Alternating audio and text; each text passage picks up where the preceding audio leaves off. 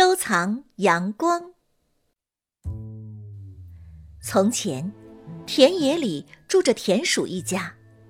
夏天快要过去了，他们开始收藏坚果、稻谷和其他食物，准备过冬。只有一只田鼠例外，它的名字叫做弗雷德里克。弗雷德里克，你怎么不干活啊？其他田鼠问道。我在干活呀，弗雷德里克回答。那么，你收藏什么东西呢？我收藏阳光、颜色和单词。什么？其他田鼠吃了一惊，相互看了看，以为这是一个笑话，笑了起来。弗雷德里克没有理会，继续工作。冬天来了，天气变得很冷很冷。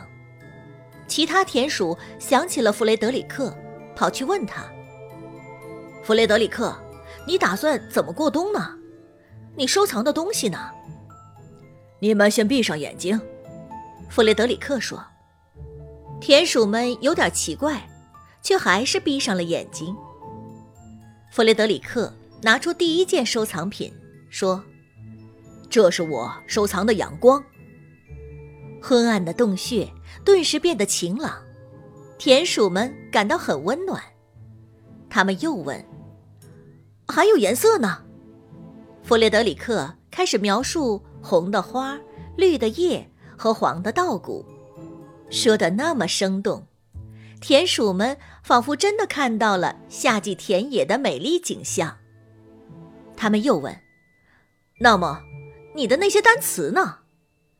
弗雷德里克于是讲了一个动人的故事，田鼠们听得入了迷。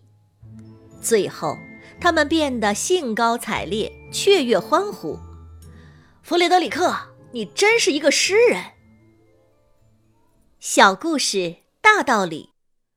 如果没有严冬，我们未必觉察夏季的可贵；如果没有小丑现形，我们未必看出谁是好朋友。如果田鼠们没有储藏粮食，就一定熬不过冬天。如果我们没有留心收藏快乐的片段，构筑坚实的精神防备，哪怕只是一次小小挫折，也足以使我们的内心世界冻结枯萎。